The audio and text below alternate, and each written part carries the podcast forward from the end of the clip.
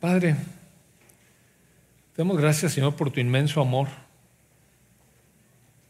Ese amor, Padre, que has derramado en nuestro corazón y nos permite percibir tu presencia como pueblo, Señor, que eleva alabanzas, clamor, adoración delante de ti, que se rinde delante de tu presencia, Padre.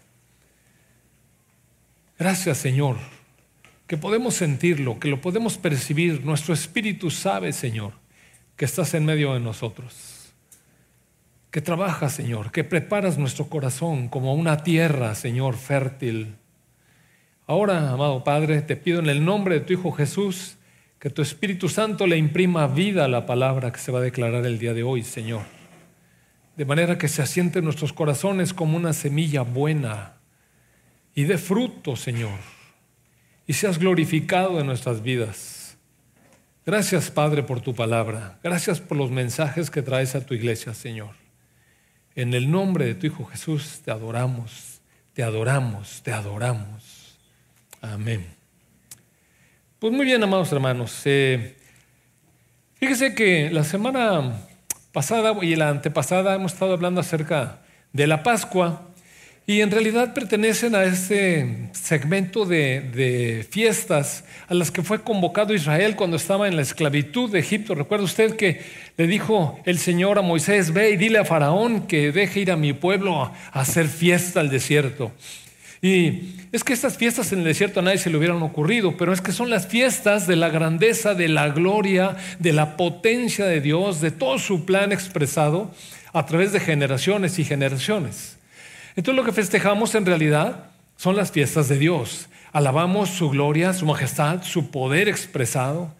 Y la primera de las fiestas, eh, que es la, fiesta de la Pascua, y decíamos la semana pasada que Pascua significa eh, impartición de vida y liberación o, o salvación de la destrucción, del juicio de Dios sobre aquellos que no le aman y no le buscan y no son suyos. Entonces, amados hermanos, estas fiestas están enumeradas de acuerdo a los ciclos agrícolas de Israel, o al menos coinciden con ellos. Pero fíjese que las primeras tres fiestas prácticamente conforman una sola.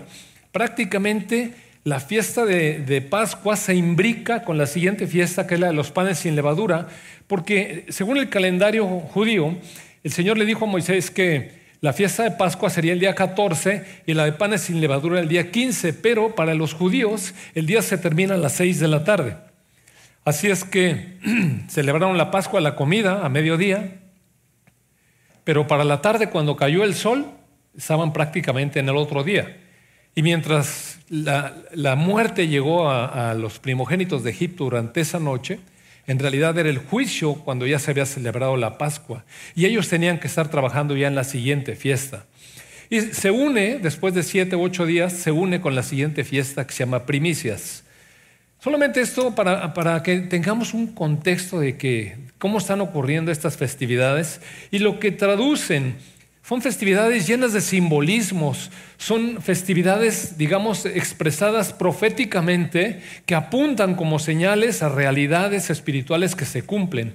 Algunas de estas ya están cumplidas, otras todavía están por cumplirse, pero mire qué maravilloso poder entender esto.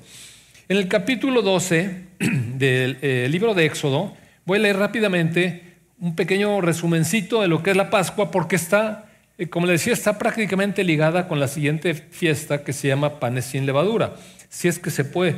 A, nosotros, a lo mejor en nuestra concepción humana, pues no parece fiesta, porque nosotros vamos a una fiesta y lo que abundan son pasteles y golosinas y cosas que alimentan, eh, digamos, todo eso que nos gusta en el alma, ¿verdad? Nos da satisfacción, muy apartada de Dios, pero en Dios sus fiestas son diferentes. Mire, en el verso 11 del capítulo 12 de Éxodo, esas son las instrucciones para cuando coman esta comida, era una comida. Estén totalmente vestidos, lleven puestas las sandalias y tengan su bastón en la mano, estén listos, coman deprisa porque es la Pascua del Señor. Y hablamos abundantemente de lo que significa el Cordero de Dios y después como el Señor Jesucristo vino a darle cumplimiento, presentando el pan y el vino como su cuerpo y su sangre derramada, y después su palabra que permanece para siempre, las realidades. En el verso 12 dice, esa noche pasaré por la tierra de Egipto y heriré de muerte a todo primer hijo varón y a la primera cría macho de los animales en la tierra de Egipto. Y bueno, amados hermanos, eh, aquí hay un juicio de Dios para el mundo que lo rechaza y que oprime a su pueblo. Un juicio de muerte.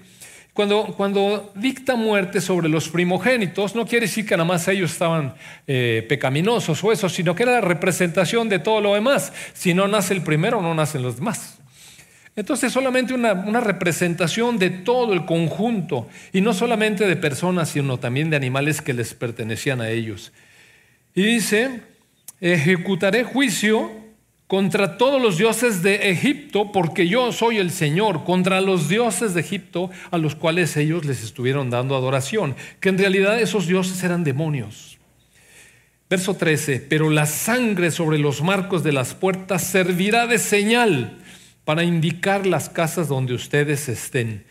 Cuando yo vea la sangre, pasaré de largo. Eso es Pascua, pasar de largo, pasar por alto, salvar de la muerte. Esa plaga de muerte no los tocará a ustedes cuando yo hiera la tierra de Egipto. Hay una herida, un juicio, muerte para algunos, mientras vida impartida, salvación para otros.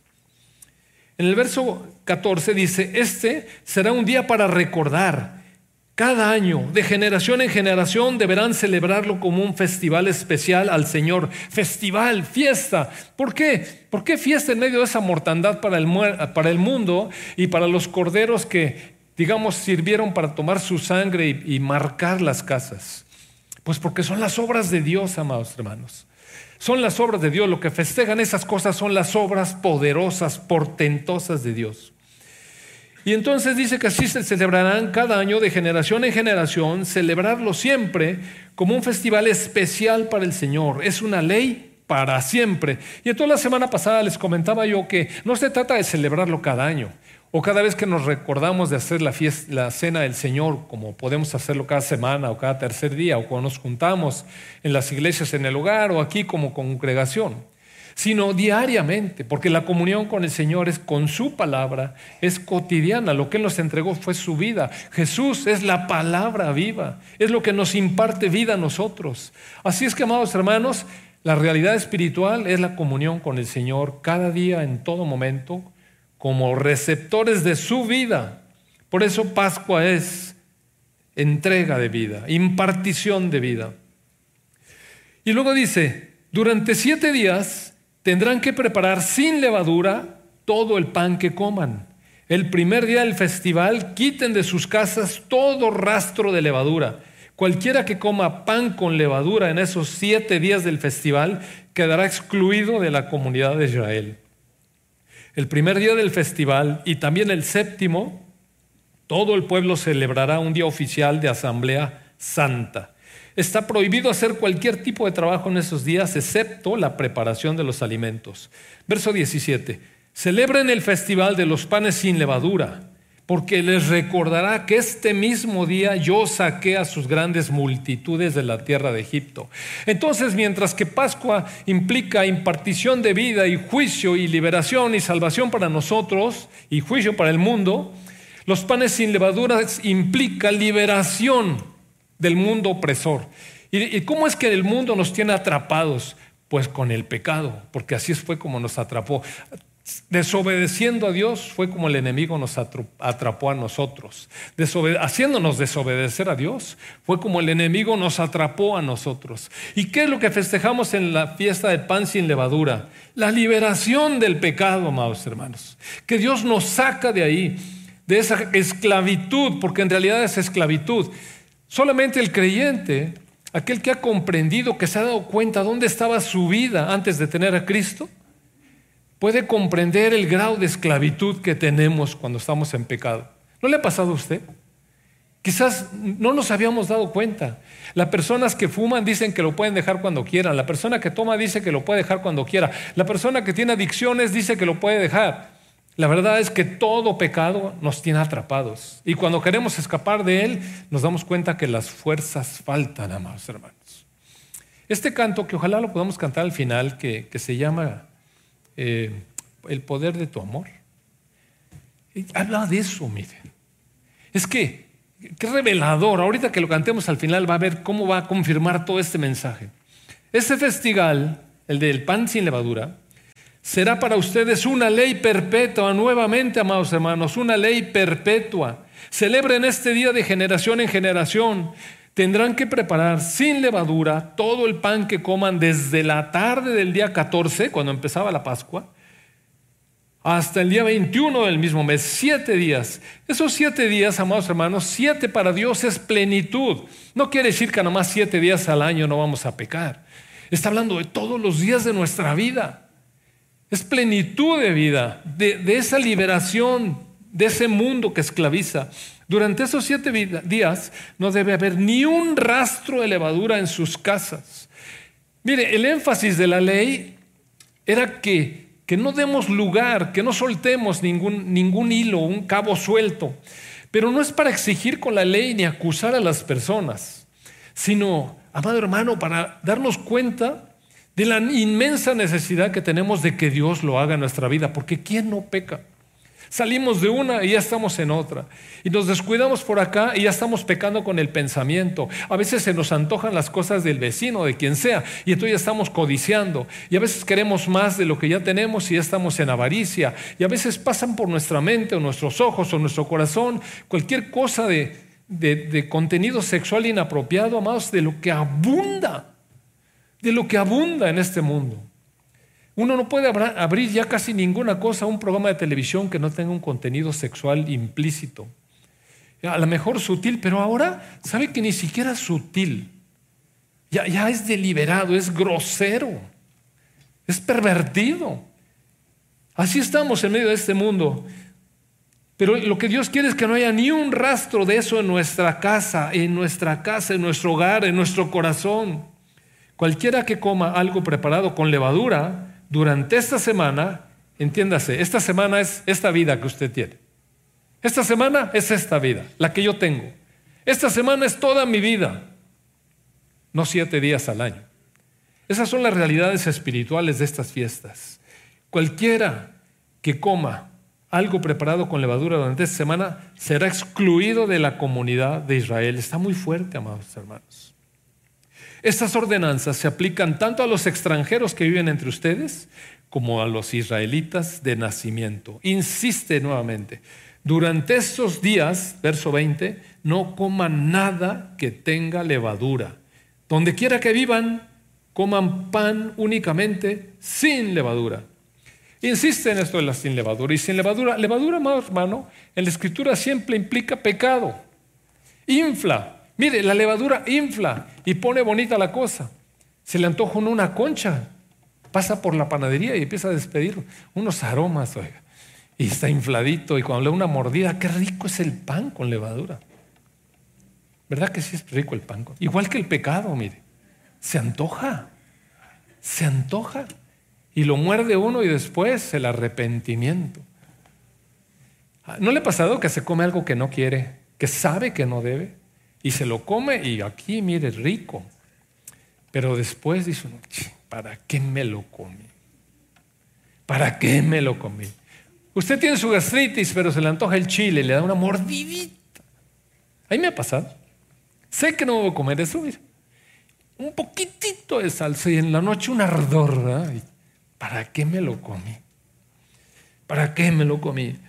Y entonces en el verso 43 del capítulo 12, Luego el Señor le dijo a Moisés, vamos a ir para acá porque pongo nerviosos a los que cuando me paro aquí, ¿verdad? Para acá. El Señor le dijo a Moisés y a Aarón, verso 43, estas son las instrucciones para el festival de la Pascua. Mire, fíjese bien lo que le voy a leer. Ninguna persona extranjera podrá comer la cena de Pascua. ¡Sas! De entrada ya estamos afuera todos. O al menos, ¿hay alguna israelita aquí? De nacimiento. Ningún extranjero, ninguna persona extranjera podrá comer la cena de Pascua. pero el esclavo que haya sido comprado podrá comerla si está circuncidado, apelando a aquel pacto que le dio Dios a Abraham. Está antes de la ley, es el pacto, la promesa que le dio a Abraham, Dios, de que le daría una descendencia incontable. Pero habría que circuncidarse. En el verso 48 dice, si los extranjeros que viven entre ustedes desean celebrar la Pascua del Señor, lo primero, que primero, primero se circunciden todos sus varones. Solo entonces podrán celebrar la Pascua con ustedes como cualquier israelita de nacimiento. Pero un varón incircunciso jamás comerá la cena de la Pascua. Esta instrucción se aplica a todos, tanto israelitas de nacimiento como extranjeros que viven entre ustedes. Entonces aquí nuevamente realidades espirituales, hermanas. No piense usted, hijo, en la torre no me operaron mis papás cuando estaba chico, ahora a ver en cuánto me sale. No, mire. En primer lugar está hablando de todos los varones, porque sabe que según la ley judía, un varón, jefe de, familia que estaba circuncidado, cubría toda su casa. Es una implicación de responsabilidad para el varón. Lo que él hacía como jefe de familia cubría a su esposa y a sus hijos en ese momento, que eran menores de edad. Los hijos, por cierto, varones, necesitaban ser circuncidados. Rápidamente entrar en el asunto del cumplimiento de la ley. Así es como se movían allí. Las mujeres quedaban cubiertas por la responsabilidad, la obediencia de los hombres. La cuestión está en que si no había circuncisión en el varón, pues nada, ninguna familia. Amado hermano, ¿y nosotros entonces qué? Mire, aquí la escritura del Nuevo Testamento va a tomar entonces el conjunto de las tres fiestas, Pascua, panes sin levadura y primicias, como un todo. Está difícil separarlo, ¿no? no se trata de diseccionar una cosa y otra y otra, sino que Dios lo va tomando como un todo. De hecho, todas las siete fiestas es el completo plan de Dios para nosotros. Por eso festejamos, porque hay un plan completo para nosotros. Aunque algunas cosas no se han cumplido todavía, por ejemplo, por ejemplo, el Señor Jesucristo no ha regresado a reinar sobre la tierra y nosotros vamos a reinar con Él sobre la tierra mil años, o al menos una temporada muy enormemente larga. No se ha cumplido, pero esperamos, ¿verdad? Pero en las fiestas está profetizado eso. Y también en las fiestas está profetizado que reinaremos con el Señor para siempre. Entonces, mientras lo que está cumplido, disfrutémoslo, amado hermano. Y en el verso 11 del capítulo 2 de Colosenses, si me pueden acompañar por favor, Colosenses 2, verso 11. Aquí, bueno, ya algunas cosas se han cumplido. Recuerde usted que la iglesia de Colosas es una iglesia compuesta básicamente por gentiles, aunque había algunos judíos. Pablo está hablando con esas personas, extranjeros, no, no judíos de nacimiento. Ya habían aceptado al Señor Jesucristo como su Pascua, como su Salvador, como su vida. También se habían bautizado ya en obediencia a la proclamación de la buena nueva. Juan el Bautista dijo, arrepiéntanse y bautícense. El Señor Jesucristo abrió su mensaje con un arrepiéntanse y bautícense. Arrepiéntanse y bautícense, porque todo es el complemento, digamos, la expresión en simbólica de estas fiestas cumplidas. Entonces aquí dice, cuando ustedes llegaron a Cristo, ¿qué significa eso? Cuando nosotros nos dimos cuenta y fueron abiertos nuestros ojos de que éramos pecadores perdidos, de que vivíamos en el mundo, que estábamos como muertos, que no teníamos a Dios ni éramos ciudadanos de Israel, que estábamos realmente extraviados en nuestros pecados y delitos, y nos, se nos ofreció la vida nueva en Cristo, la salvación eterna. Y aceptamos eso en nuestro corazón. Clamamos, Señor, recíbeme como estuvimos clamando ahorita, en los cantos, recíbeme. Cuando ustedes llegaron a Cristo, está hablando con una iglesia ya, fueron circuncidados, pero no mediante un procedimiento corporal. Cristo llevó a cabo una circuncisión espiritual, es decir, les quitó la naturaleza pecaminosa. La circuncisión en lo natural significaba, espiritualmente significaba quitar la carne de nuestro cuerpo. Recuerden ustedes, somos carne. Y en el boletín de hoy habla de eso. Sí, somos almas, pero las almas están contaminadas por la carne, que son los deseos pecaminosos. Entonces, esta circuncisión, que era un procedimiento, digamos, rutinario, ritual, indicado por Dios, era una señal que apuntaba a algo. ¿Qué quiere decir? Quita la carne de tu cuerpo. Quita la carne de tu cuerpo. Pero nosotros cuando llegamos a Cristo, fuimos circuncidados, pero no a través de un procedimiento quirúrgico. Cristo llevó una circuncisión, ah, llevó a cabo una circuncisión espiritual, es decir, quitó de nosotros la naturaleza pecaminosa, rompió con el poder del pecado de sobre nuestras vidas. Y luego en el verso 12 dice, pues ustedes, ¿cómo fue que lo hizo? La Pascua significa la muerte de Jesucristo. Recuerde usted, el Cordero de Dios que fue sacrificado, muerto por nosotros, derramó su sangre. ¿Y qué pasó al siguiente, en esos momentos después? Recuerde usted, a Jesús lo, crucificaron más aproximadamente a las 12 del día. Él estaría agonizando para las 3 de la tarde. Y antes de las 6 de la tarde que se acababa el día, ya había muerto y lo bajaron de la cruz. ¿Y luego qué pasó? Inmediatamente fue sepultado. Se imbrica la Pascua con los panes sin levadura. ¿Qué significan los panes, los panes sin levadura? La muerte, la sepultura del Señor Jesucristo como hombre. Dios no muere, pero Él como hombre murió, entregó su vida. Y entonces tuvo que ser enterrado. ¿Y eso qué significa en la escritura? Pues el bautismo. El Señor Jesús sin, sin, tener pecado, ¿sabe que el Señor Jesús sin tener pecado, cuando era un bebé lo circuncidaron al octavo día para que cumpliera la ley? Él no necesitaba eso porque no tenía carne en su alma y sin embargo se sujetó se identificó con los pecadores y sus papás los circuncidaron, a pesar de que era el Hijo de Dios. María tenía ese anuncio, pero no, no lo eximieron del cumplimiento de eso. En el bautismo Juan Bautista no lo quería bautizar, dijo, tú eres el Cordero de Dios, ¿cómo te voy a bautizar a ti? Tú me tienes que bautizar a mí. Y Jesús le dijo, deja que se cumpla toda justicia, identificándome con el pecado de la humanidad, como si fuera a morir. Más adelante moriría de verdad. Entonces el bautismo es eso. Ustedes fueron sepultados con Cristo cuando ustedes se bautizaron. Implica sepultura. ¿A qué? A la vida pecaminosa. No nos quita la vida físicamente, porque en el, en el griego sabe que hay tres palabras que significan vida. Está la palabra bios, que significa la vida natural, como la biología, todo lo que tiene vida. Toda la biología estudia la vida, los animales, las plantas, nosotros. Bios, bio, vida. Pero es esta vida de nuestro cuerpo, la que inhala y exhala aire y que tiene sus funciones. La otra palabra que implica vida es psique, que es nuestra vida del alma, la vida con la que pensamos, tomamos decisiones, tenemos voluntad, deseos, emociones. Es otra vida. Es a la que el Señor Jesucristo dijo, el que quiera conservar su vida, su manera de pensar, sus propios criterios, su propia voluntad, la perderá. El que entregue su psique por mí, la ganará. Entonces no está hablando de perder la vida biológica ni tampoco de, perder la vida psicológica, sino está hablando aquí de la vida Zoe que ganamos. Ganamos.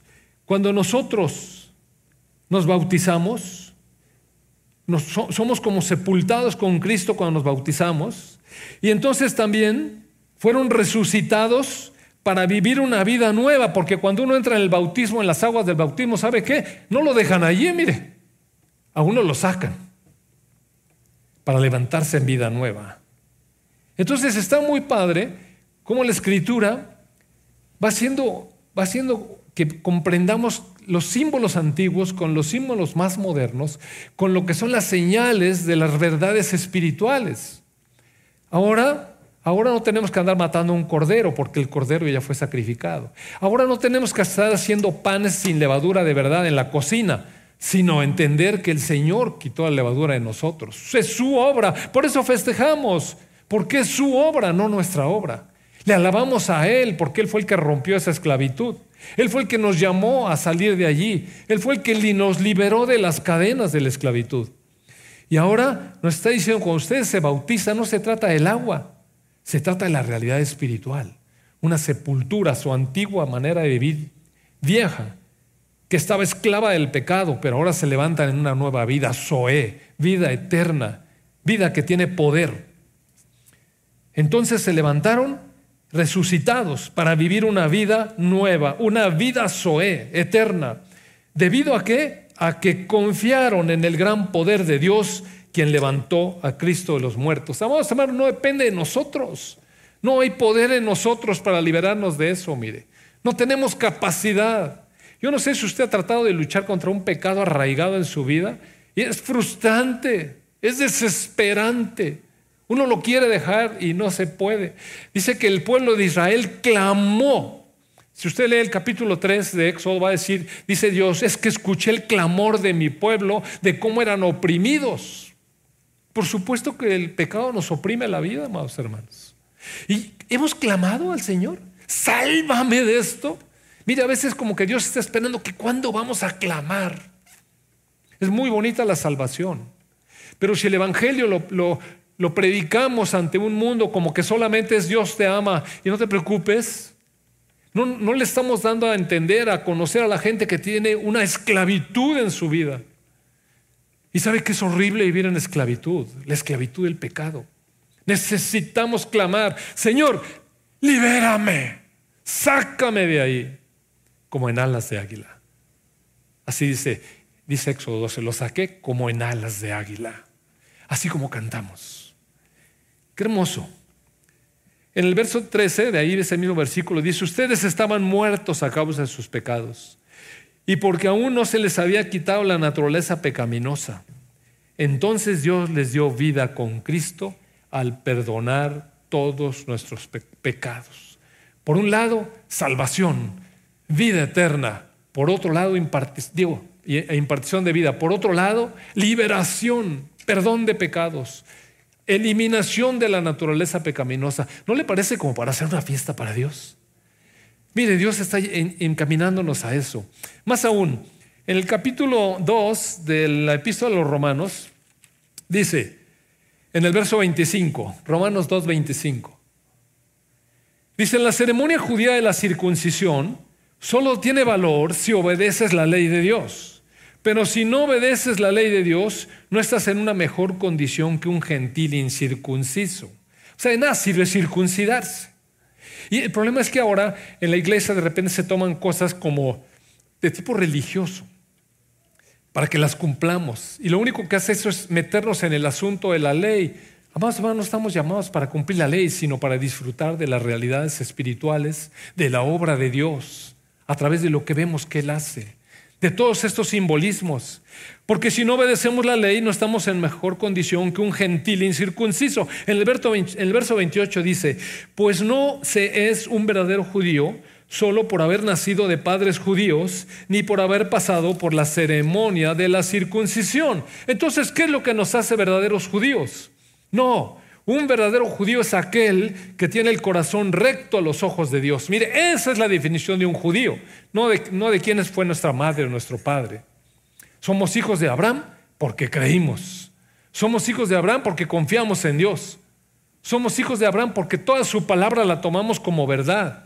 Un verdadero judío es aquel que tiene un corazón recto a los ojos de Dios. La verdadera circuncisión no consiste meramente en, obedecer la letra de la ley, hacer un corte en el prepucio, sino es un cambio en el corazón. Y eso no lo podemos hacer nosotros, amados hermanos. El cambio en el corazón tiene que venir de parte de Dios, producido por el Espíritu de Dios y una persona con un corazón transformado busca la aprobación de Dios, no la de la gente. ¿No le parece maravilloso? La fiesta de los panes sin levadura es rogarle al Señor que nos libere de esta naturaleza pecaminosa. Y después, cuando lo vamos entendiendo, ir tomándole la palabra al Señor y creerle. Y entonces digamos, sustentarnos en su poder cuando batallamos contra la tentación, porque sabe que en nuestra fuerza vamos a caer, amado hermano. Vamos a caer. Fíjese que en el capítulo 6 de la epístola de los romanos, la gente decía, bueno, entonces si el Señor ya nos perdonó los pecados, ya nos quitó la naturaleza pecaminosa, ya nos dio su gracia, su amor, ya nos perdonó todo. Dice eh, en el 6, verso 1, ahora bien, ¿Deberíamos seguir pecando para que Dios nos muestre más y más su gracia maravillosa? Aún en la iglesia hay quien dice, bueno, como ya Dios nos perdonó todo, entonces podemos hacer lo que sea. Y Pablo hace una pregunta retórica a la iglesia. A ver, ¿deberíamos seguir pecando porque Dios nos derramó su gracia maravillosa? Por supuesto que no. Nosotros hemos muerto al pecado. ¿Cuándo morimos al pecado? Cuando nos bautizamos. Entonces, ¿cómo es posible que sigamos viviendo en pecado? Y es que lamentablemente en la iglesia, amado hermano, seguimos a veces pecando. Sí seguimos. El boletín de hoy eso dice. algún hermano de repente se extravía, pero no lo tenemos que juzgar tan fuerte porque resulta que cuando lo juzgamos, nos juzgamos a nosotros mismos porque nosotros también caemos, ¿sabe? Necesitamos ayudarnos mutuamente. No tolerarnos, ayudarnos. Dice, ¿cómo es posible que sigamos viviendo en pecado? ¿Acaso olvidaron que cuando fuimos unidos a Cristo Jesús en el bautismo, nos unimos a Él en su muerte? ¿Se fijan los simbolismos? Pues hemos muerto y fuimos sepultados con Cristo mediante el bautismo. Esta es la fiesta de los panes sin levadura. Es amargo, amados hermanos. No es sabroso, no es deleitoso como el, como, como el pecado. El pan sin levadura no es agradable, no está atractivo. Y tal como Cristo fue levantado de los muertos por el poder glorioso del Padre, ahora nosotros también podemos vivir una vida nueva. Y aquí nada más de paso le quiero adelantar lo de la siguiente fiesta, primicias. Primicias es lo que seguía inmediatamente a los panes sin levadura. Cristo, su muerte, panes sin levadura, su entierro, su sepultura y la primicia en la resurrección. Y con él todos nosotros, primicias de Dios. Dado que fuimos unidos a Él en su muerte, verso 5, también seremos resucitados como Él. Oiga, amado hermano, qué esperanza. Fuimos unidos a Él en su muerte, entonces sabemos que seremos resucitados como Él. Sabemos que nuestro antiguo ser pecaminoso fue crucificado con Cristo para que el pecado perdiera su poder en nuestra vida. Ya no somos esclavos del pecado. ¿Eso qué quiere decir? ¿Que ya no pecamos? No, no está diciendo eso. Lo que quiere decir es que el pecado ya no tiene ese poder. Pero necesitamos permanecer en Cristo, ¿sabe? Porque el Señor Jesús dijo, separados de mí, nada pueden hacer. En cuanto nosotros nos soltamos de la comunión profunda con el Señor Jesucristo, inmediatamente incurrimos, incurrimos en lo que nuestra naturaleza nos invita a hacer.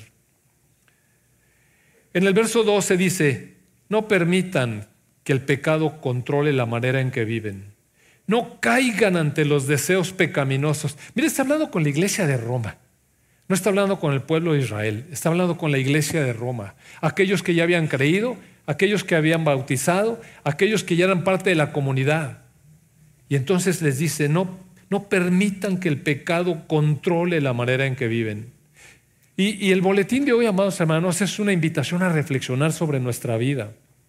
¿En qué estamos incurriendo? Críticas, murmuraciones, malos pensamientos, vicios y yo no sé qué tantas cosas, cada quien sabe con qué batalla. El verso 13 dice, no dejen que ninguna parte de su cuerpo se convierta en un instrumento del mal para servir al pecado. Amado hermano, tenemos que cuidar nuestra vista. Sabe que la vista es traicionera. Tenemos que cuidar nuestros oídos porque el enemigo viene y enreda aquí con palabras deleitosas. Mire, así enredó a Eva, diciéndole cosas bonitas, porque así es el diablo. Viene y engaña y se disfraza como ángel de luz. No dejen que ninguna parte de su cuerpo se convierta en instrumento del mal para servir al pecado. ¿Sabe que caer en el pecado es, es ser instrumento del mal? En cambio, Entréguense completamente a Dios, porque antes estaban muertos, pero ahora tienen vida Zoe. Así que usen todo su cuerpo como un instrumento para hacer lo que es correcto, para la gloria de Dios. Y eso es el festejo diario que hacemos, hermanos. No lo hacemos como algo religioso aquí, una vez al año.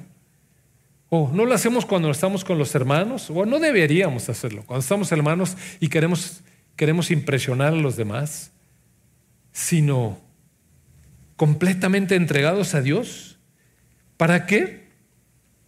Para la gloria de Él, para la gloria de Dios. Es el festejo de nuestra vida para nuestro Dios. El pecado ya no es más su amo.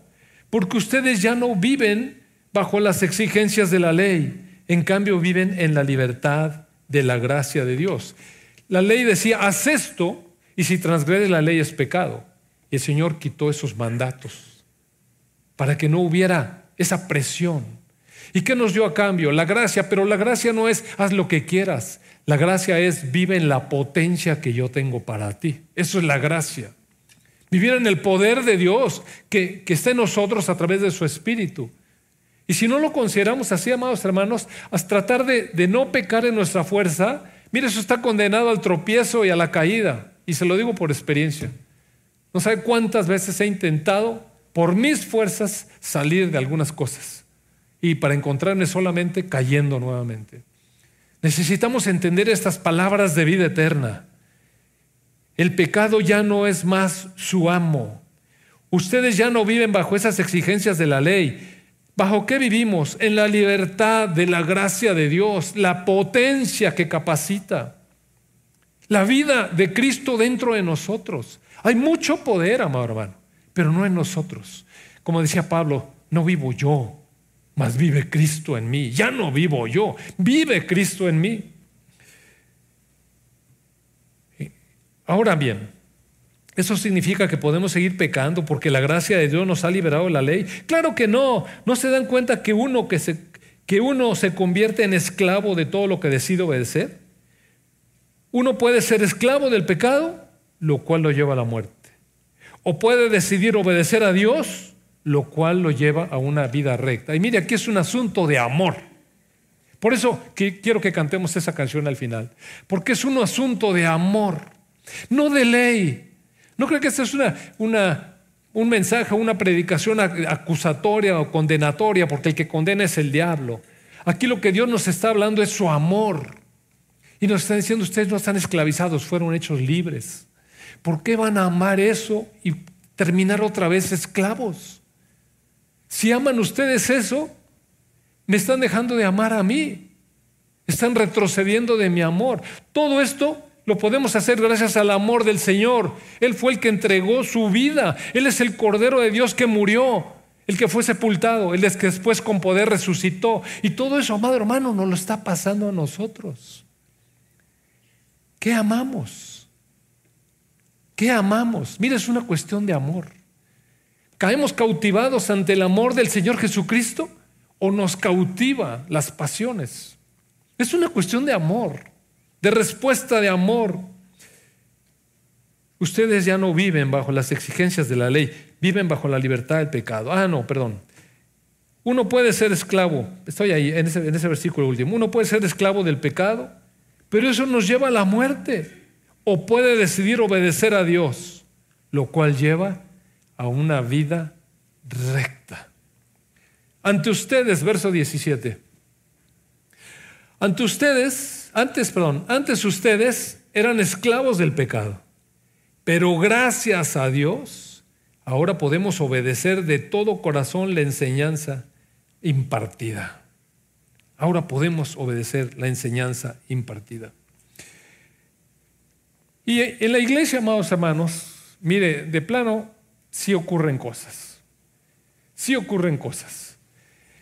Y aunque esto que les voy a leer es un pasaje en el que Pablo está enseñando a la iglesia cómo ejercer, digamos, disciplina de Dios dentro de la iglesia, el énfasis que le quiero dar hoy a usted es a, a la comparación con el mensaje de la festival de la pan sin levadura.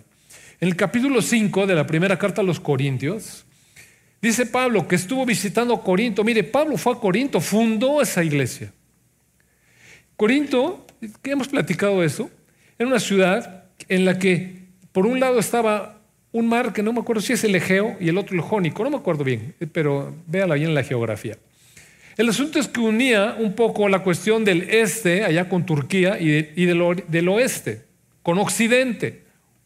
A través, a través, de Corinto había una gran cantidad de comercio, entonces venía muchísima gente y había una contaminación de información de religiones porque en ese entonces la religión era preponderante. Ahora todavía, todavía la religión es preponderante, nada más que ahora el Dios es yo, es el Dios yo en lugar de practicarse cristianismo, se practica egoísmo. Dice en el verso 1, Pablo, me cuesta, me cuesta creer lo que me informan acerca de la inmoralidad sexual que hay entre ustedes. Algo que ni siquiera los paganos hacen. Y mire, está hablando en Corinto, donde había una paganidad tremenda. Había un centro de adoración donde las sacerdotisas tenían, digamos, una función para tener relaciones con hombres que llegaban por allá. Y de esa manera, de esa manera rendían culto a los dioses, teniendo estas relaciones sexuales con estas sacerdotisas. Dice, ni siquiera entre los paganos hay esto que ustedes están haciendo. Me dicen que un hombre de su iglesia vive en pecado con su madrastra. Y ustedes están muy orgullosos de sí mismos. En cambio, deberían estar llorando de dolor y vergüenza y echar ese hombre de la congregación. Aunque no estoy con ustedes en persona, sí lo estoy en espíritu. Y como si estuviera ahí, ya emití mi juicio sobre ese hombre. En el nombre del Señor Jesús, ustedes deben convocar a una reunión de la iglesia. Yo estaré presente en espíritu, igual que el poder de nuestro Señor Jesús. Y entonces deben expulsar a ese hombre y entregárselo a Satanás para que su naturaleza pecaminosa sea destruida y él mismo sea salvo el día que el Señor vuelva. Voy a hacer un comentario muy breve porque no es el propósito eh, abundar en esto. Parece horrible es que le digan a la iglesia, mira, entrégalo a Satanás. ¿Cómo cree que van a hacer eso con un hermano? Pero es que, amado hermano, cuando alguien está, digamos, deseando y deseando y deseando el pecado, Entregarlo a Satanás es como decirle, ok, deleítate en eso. Llega un momento en el que la, persona que ha estado en contacto con la luz de la iglesia, si se ve abandonado por la iglesia, sabe que su alma se quiebra. Va a anhelar volver a la luz. No creo que es un castigo tan, tan terrible que no lo está mandando al infierno. Lo que está diciendo es, ok, que se deleite con aquella que ama. A muy poco tiempo esta persona se va a arrepentir. Pero si toleramos el asunto en la iglesia, Él no va a ser consciente de eso. ¿Ves? Otra vez es una muestra de amor. Es amor. No es una condenación horrible en una iglesia. Láncelo al infierno. No está diciendo eso. Lo que está diciendo es sepárenlo de la comunión para que extrañe el otro día estaba platicando con unos amigos acerca de sus hijos. Ahora ya ve que los hijos cuando llegan a la universidad pues salen de nuestra casa. Y a veces cuando están en la primaria, en la secundaria y en la preparatoria, se van acentuando las diferencias con los papás y de repente ya no quieren esto, ya no quieren aquello, no están criticando todas las cosas. Y, y llega un momento en que ya son choques con los jóvenes. Pero ¿sabe qué? Se van. Y cuando se van, cuando se van, van, van, entonces empiezan a extrañar. Y ellos me decían, es que ahora nos dicen, ¿cómo estamos esperando las vacaciones para verlos? Nosotros lo vivimos con Judith. Ella vive en Monterrey. Y, y además está esperando un periodo vacacional para romper mi sindicato El Nido Vacío. Y viene. Y, y ama estar aquí. ¿Cómo me gusta estar con ustedes? Pues cuando estabas. Pero no lo vemos. Es lo mismo, amados hermanos. Es esto, entréguenlo allí y que, y que vea que eso no produce nada en su corazón excepto muerte. Y entonces deseará, deseará con intensidad volver a la comunión de la iglesia. En la segunda carta a los Corintios, Pablo les dice, ya perdónenlo, ya se arrepintió, ya se arrepintió. Ese es el propósito de la disciplina. Nunca es condenar, nunca es destruir, siempre es edificar. Bueno, me salgo de ahí. En el verso 6 dice, es terrible que se jacten sobre dicho asunto. ¿No se dan cuenta que ese pecado es como un poco de levadura que impregna toda la masa?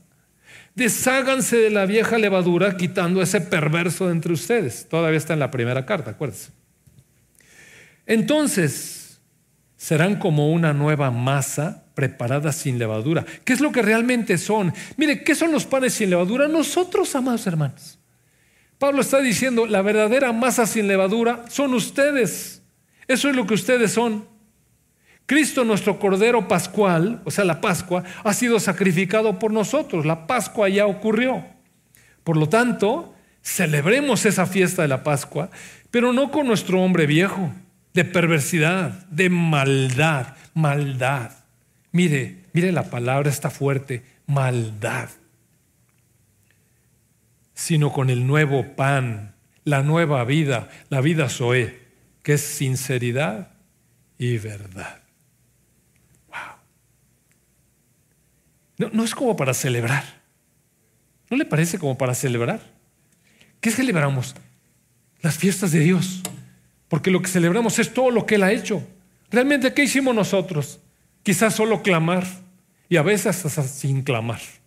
A veces cuando está uno en, en la perdición de su pecado y deleitándose en él, de repente Dios irrumpe y nos salva todavía. Eso se llama amor qué? ¿Qué se llama la canción? El poder de tu amor, el poder de tu amor. Le voy a invitar a que hagamos una pequeña reflexión aquí. No voy a invitar a nadie que pase al frente porque no, no se trata de exhibir a nadie. Cada uno de nosotros sabe con qué está batallando, hermano. Lo voy a invitar a que haga una pequeña reflexión y eventualmente elevemos una oración. Pero sería bueno que en algún momento de nuestra vida, en, la soledad con Dios, en un encuentro personal, clamemos y le digamos, Señor, bueno, aquellos que se sientan agobiados, quizás usted está muy libre y está viviendo un tiempo muy hermoso, gracias a Dios.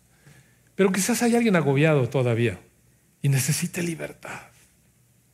Y necesite sentirse libre. Y estamos en la iglesia, mire. Estamos en la iglesia, como dijo Pablo, ¿cómo es posible? Pues así, amados hermanos. Pero luego vamos a cantar por el poder de tu amor.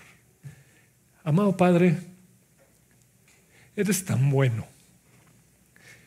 Eres tan bueno, Señor, porque tú nos invitas a celebrar fiesta cuando todavía estábamos en Egipto, Señor, cautivos del pecado, esclavizados, Señor, sin vida, muertos. Y nos ofreciste a tu Hijo como el Cordero de Dios, como el sustituto, como la sangre derramada que limpia nuestros pecados, como el dador de vida, haciéndonos escapar del juicio, Señor. Y después nos conviertes en los panes sin levadura, panes limpios, porque la sangre nos libra, nos limpia el pecado.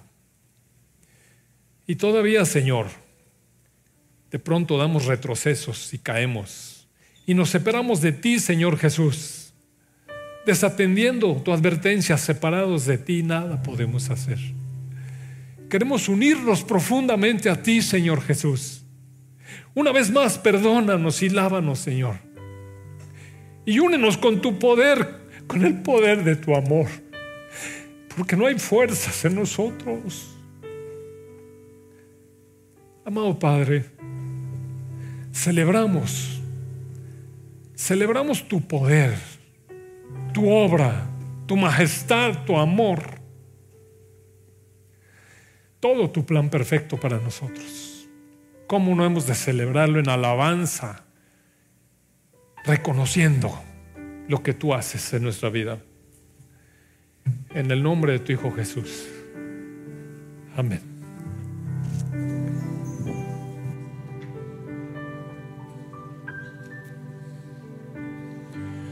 Vengo a ti, Señor,